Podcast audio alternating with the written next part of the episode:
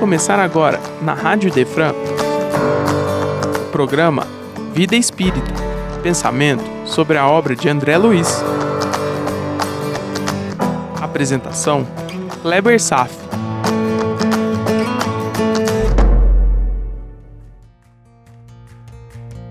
Nosso Lar, Prefácio de Emmanuel, Parte 1 Conhecer e amar são duas metas que não poderemos esquecer em todos os nossos caminhos. Miramês.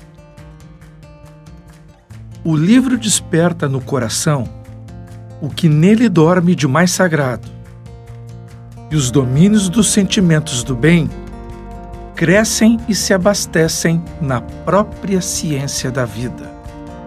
Bezerra de Menezes.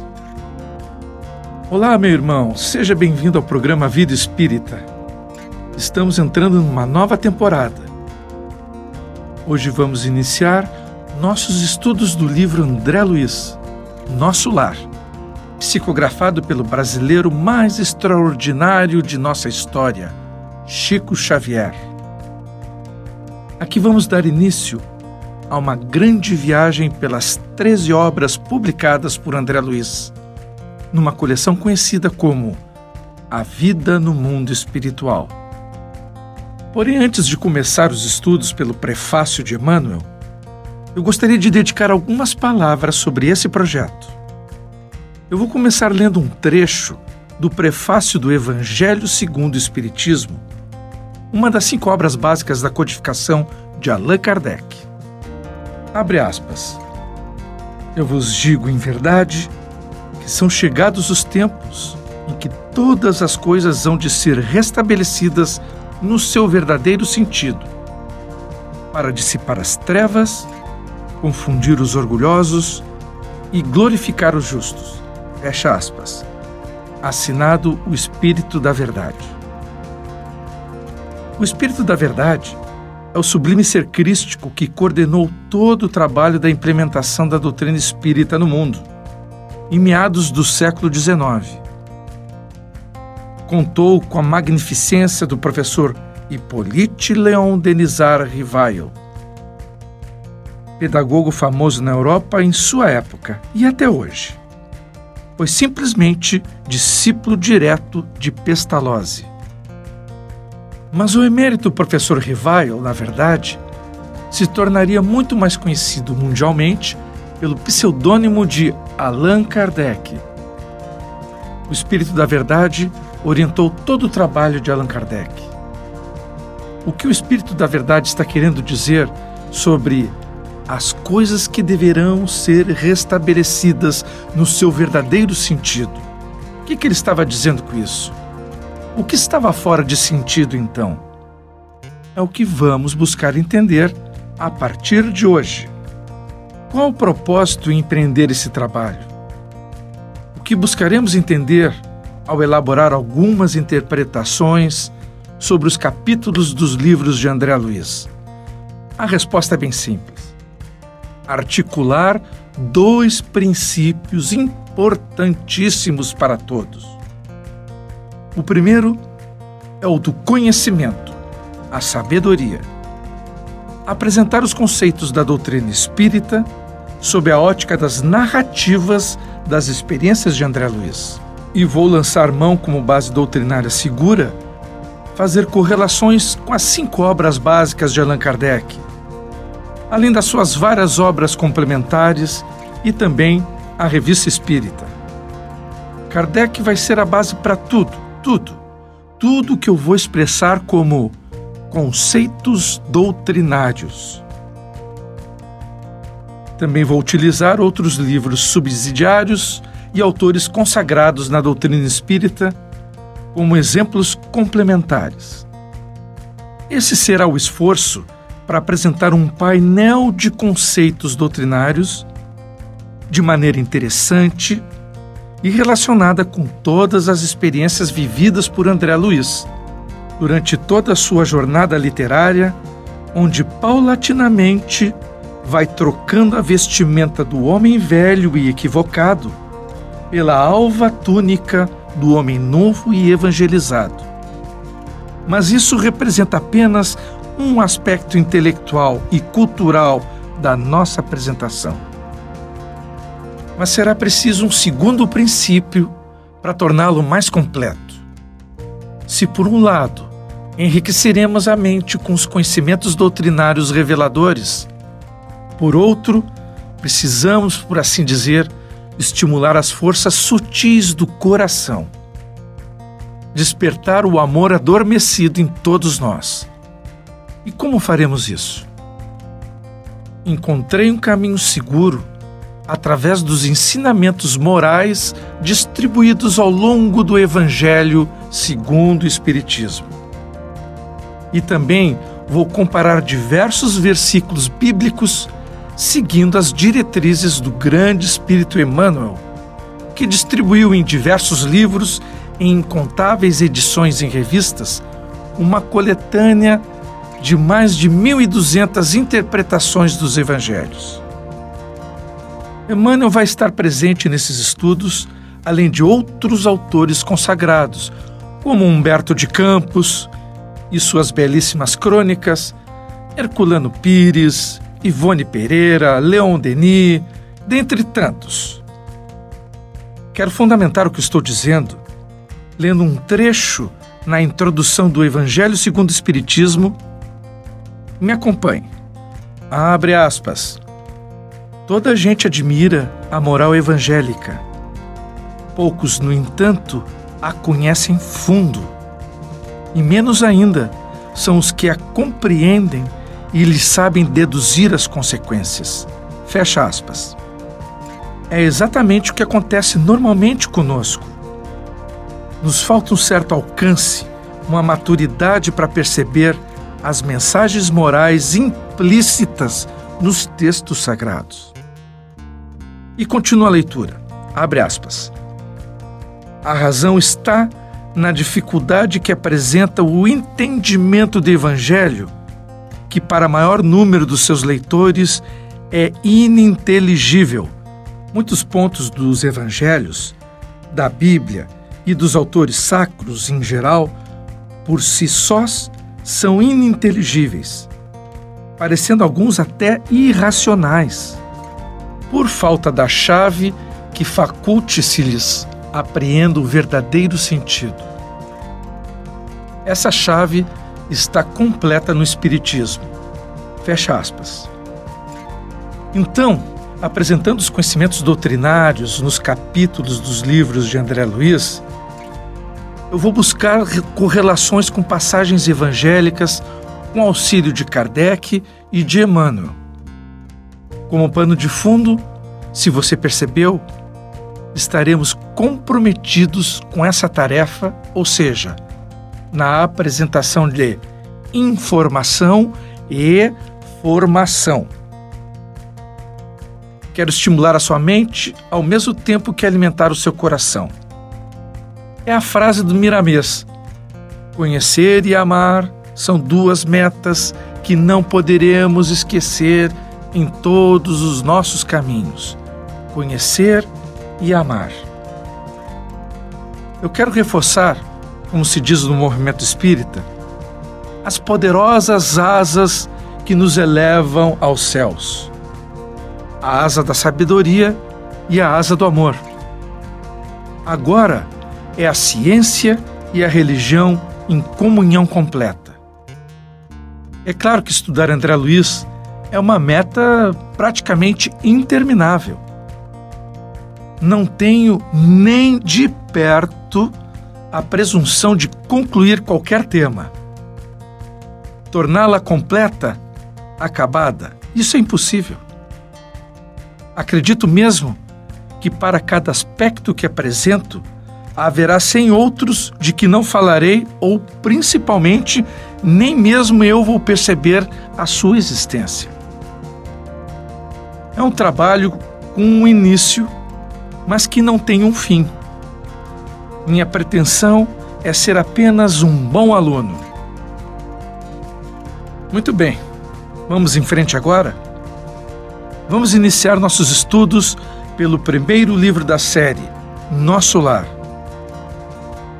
Em outra oportunidade, eu já fiz um estudo de todo o livro com vocês, que considerei ter sido um piloto. Esse trabalho terminou agora em julho. Ele serviu para que extraíssemos uma fundamentação para o propósito que eu vou iniciar hoje.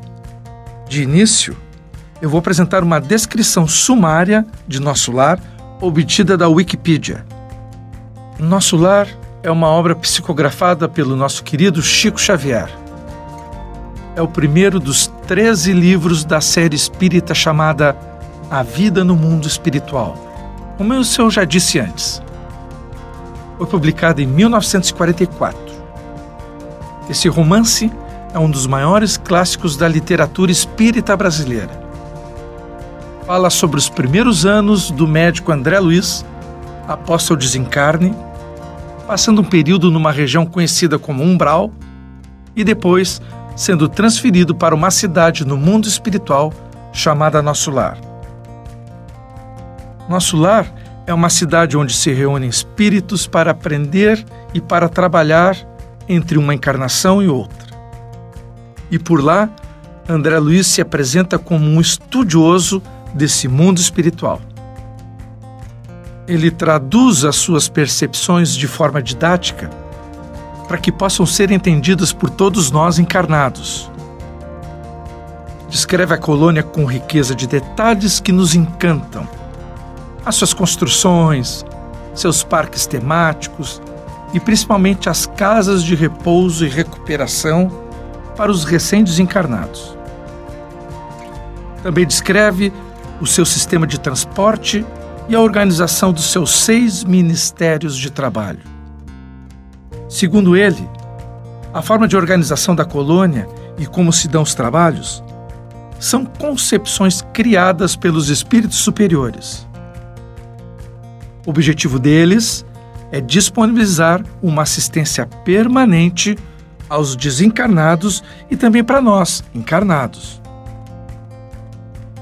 Nosso lar obteve o primeiro lugar entre os dez melhores livros espíritas publicados no século XX.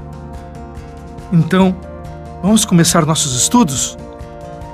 Vou iniciar avaliando o prefácio de Emmanuel intitulado Novo Amigo, que foi escrito em 1943. Vamos em frente?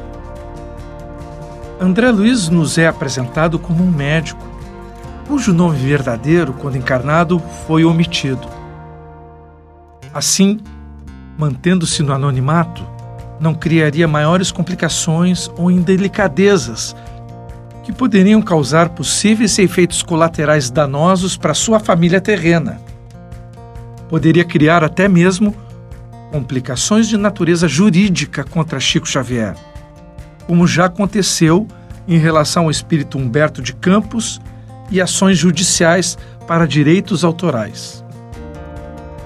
Então, a despeito da especulação e algumas publicações disseminadas na internet quanto à identidade real de André Luiz, não acho relevante trilhar por esse caminho, porque no final das contas, não nos acrescenta nada além de mera informação.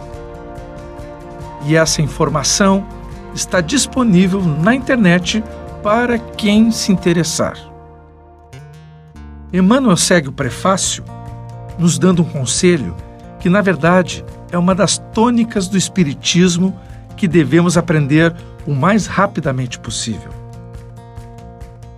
Ele nos convida para reduzir o nosso falatório e começar a trabalhar mais. Sair da posição crítica e passiva para um esforço de trabalho. Ao tal de falar menos e fazer mais. Afinal, ainda vivemos muito na base do discurso, presos em uma espécie de zona de conforto, mas empreendendo muito pouca ação. É natural que as pessoas passem por uma fase de busca de informação, muita leitura. Isso é normal. Apenas alimentando a sua mente, para apenas algum tempo depois essas informações migrarem para o coração e então começar a praticar timidamente o que aprenderam. Emmanuel sempre adverte, como nos disse nesse prefácio. Abre aspas. Não basta investigar fenômenos, aderir verbalmente, doutrinar consciências alheias, etc, etc. Fecha aspas. E isso é verdade. Saber sobre as coisas não significa transformação ou elevação. É só conhecimento. Ele sempre recomenda que é preciso aplicar esforços nos serviços do bem, transpirar, arregaçar as mangas. Precisamos aprender a agir, mas agir com responsabilidade cristã, como um discípulo. E segue, abre aspas. O homem precisa aprender a elevar-se. A luta humana é oportunidade. A sua ferramenta, o seu livro. Fecha aspas. Percebe? A luta humana. Esse é o cenário para ação. Transpirar, sair da zona de conforto, ir além da inércia, além do mínimo. É isso que significa aproveitar a existência humana para a prática das virtudes. Reconheça aqui a sutileza nas palavras do Emmanuel. Abre aspas a maior surpresa da morte carnal é a de nos colocar face a face com a própria consciência. Fecha aspas. É exatamente isso que acontece quando despertamos após a morte. Ela nos pega de surpresa por nosso despreparo espiritual. Quando então, meu irmão, já é tarde para fazer alguma coisa e segue nos explicando as consequências de nossas ações quando despertamos na morte. Abre aspas. Na qual edificamos o céu, ou estacionamos no purgatório, ou nos precipitamos no abismo infernal. Fecha aspas. Vou repetir as três possibilidades que podemos nos deparar após o desencarne. 1. Um, edificamos o céu. Ou dois, estacionamos no purgatório. Ou três, nos precipitamos num abismo infernal. Essas regiões serão melhor estudadas ao longo do tempo. Por ora, saiba que todas essas regiões são construídas pela consciência dos homens. São regiões criadas pela nossa mente Todas elas serão possibilidades reais que poderão nos acontecer literalmente, respeitando uma lei natural, a lei divina da ação e reação. Portanto, surpresas nos aguardam, sejam boas ou ruins. Não se preocupe, porque isso vai acontecer com todos nós. Então, aquele questionamento de vai acontecer comigo ou não, não se preocupa, vai acontecer com todos nós sempre iremos nos defrontar com as consequências programadas pela nossa mente durante todo o curso da nossa existência. Então, desde já, o que precisamos é de uma vida digna, reflexão e muita ação.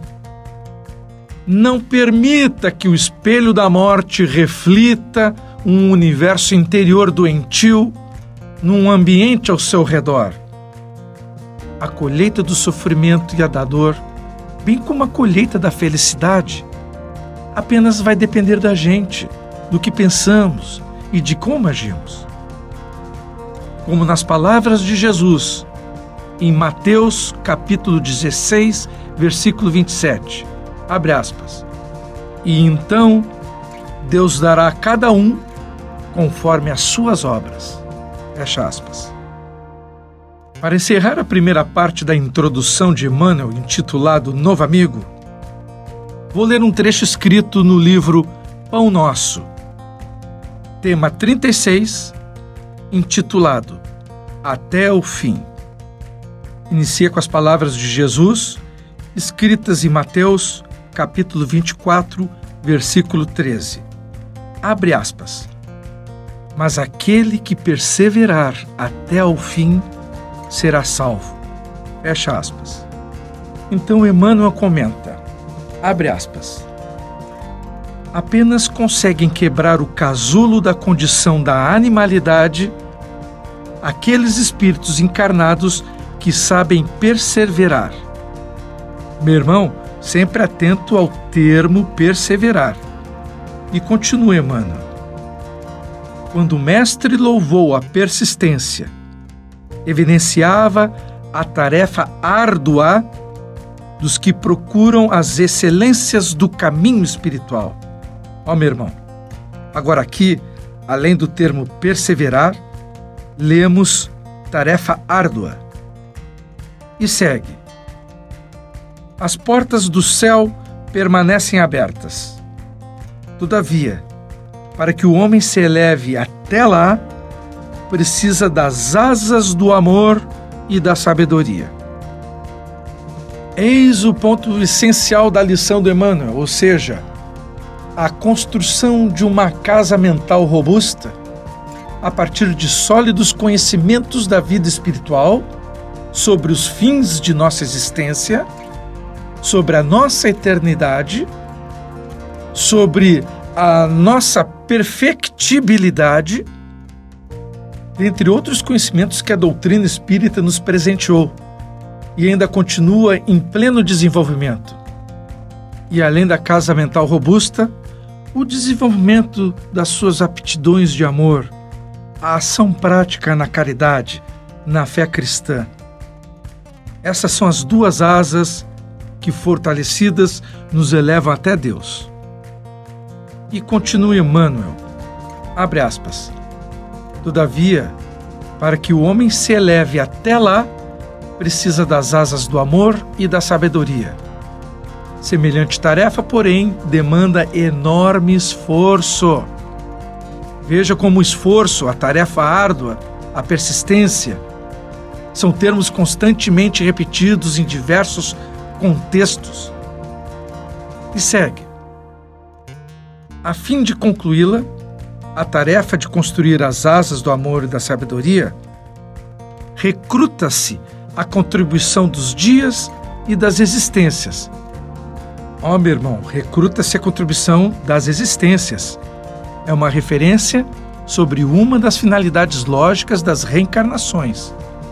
E segue. Abre aspas. Os bons trabalhadores sabem perseverar até atingirem as finalidades divinas do caminho terrestre, continuando em trajetória sublime para a perfeição.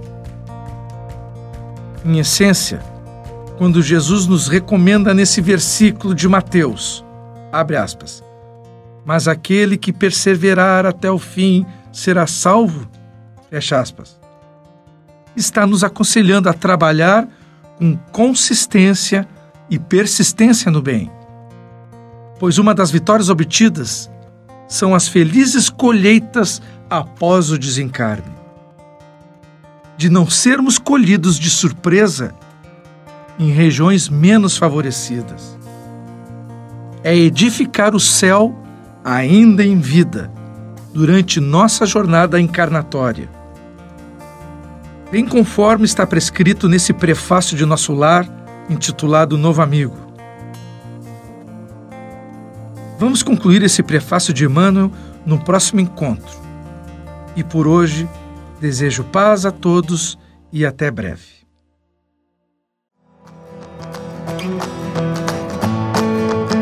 Você acaba de ouvir o programa Vida Espírita. Só aqui, na Rádio Idefran, é amor no ar.